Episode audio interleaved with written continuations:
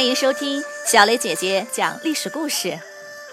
我们的故事全部来自专业正史，绝不细说。每周一、三、五来听一段故事，了解一段中国历史吧。今天我要给你们讲的故事的名字叫做《一夫当关》。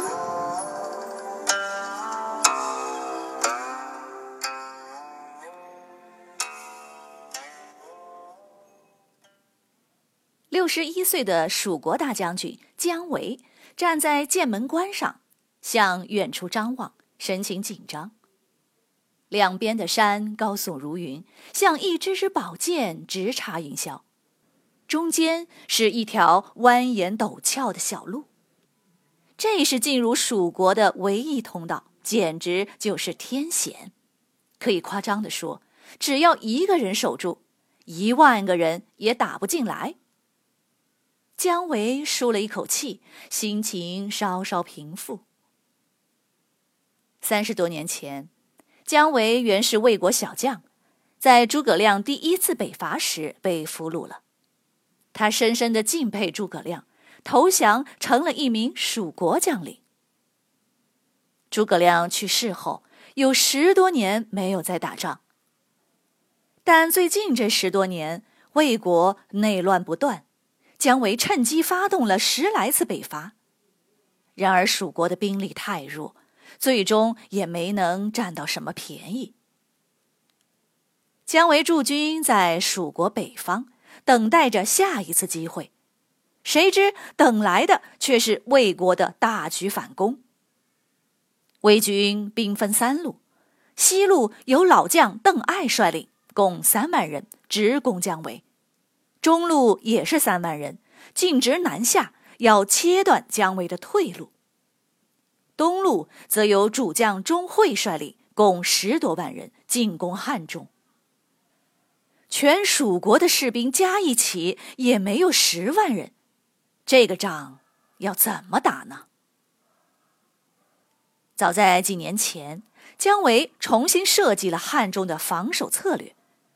他不再分兵防守进入汉中的交通要道，而是打算诱敌深入，让魏军先进入汉中，然后坚守住城池和关口，再增派援军，期望能一举歼灭魏军。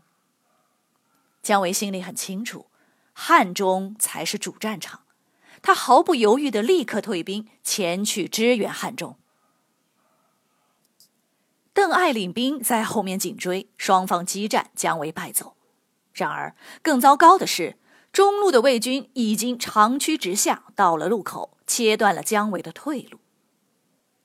在这生死攸关之际，姜维率军提前折向东，插到了魏军的身后。魏军赶紧掉过头来，离开路口，前进三十里，准备迎战。然而姜维却是虚晃一枪，又原路退回，急速行军，迅速通过了路口。姜维漂亮的闪开了魏军的围追堵截，火速救援关中。可是走到半路，前方传来消息，阳平关被魏军攻破了。阳平关是通往汉中的唯一通道，这意味着已经进不去汉中了，所有计划全都落空了。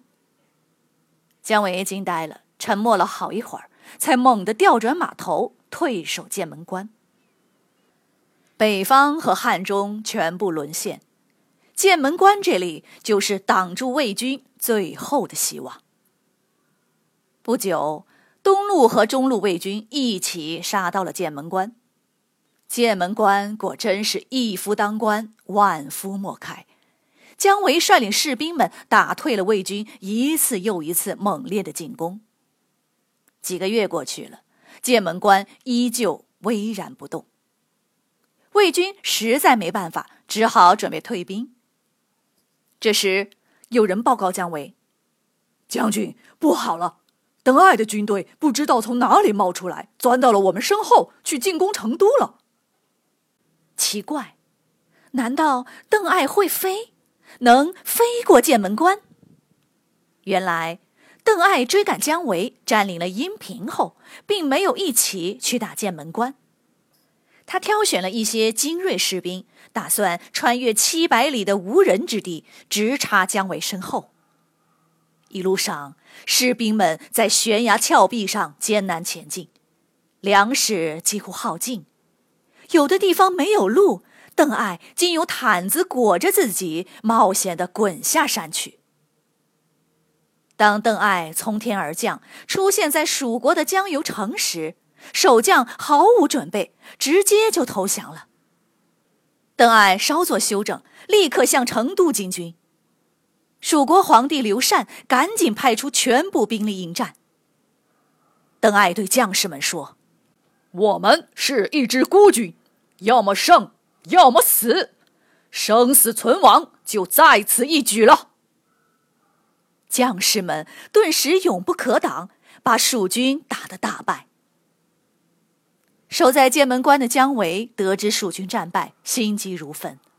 他不知道刘禅是会坚守成都呢，还是会选择逃往吴国或者南方。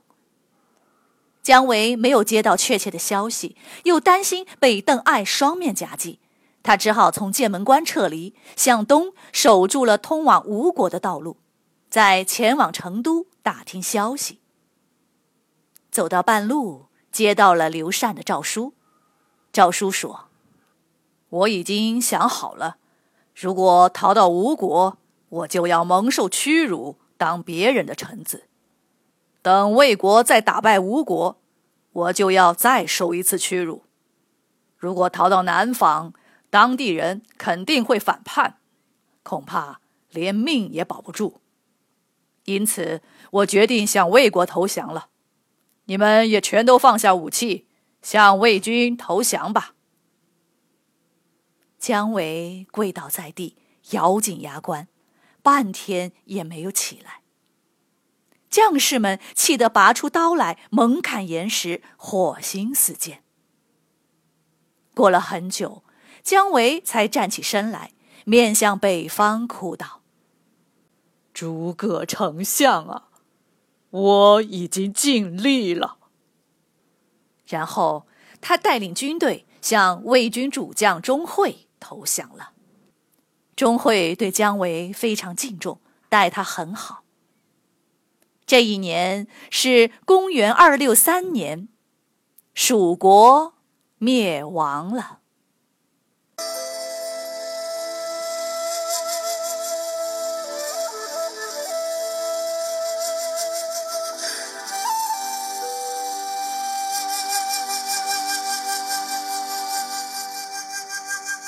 小朋友们，今天的故事就讲到这里，请你来说一说，刘备建立的蜀国，经过了四十三年，就这样灭亡了。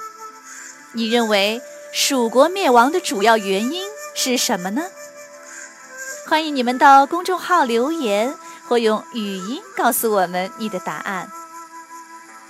感谢你们今天的收听，我们下个故事再会吧。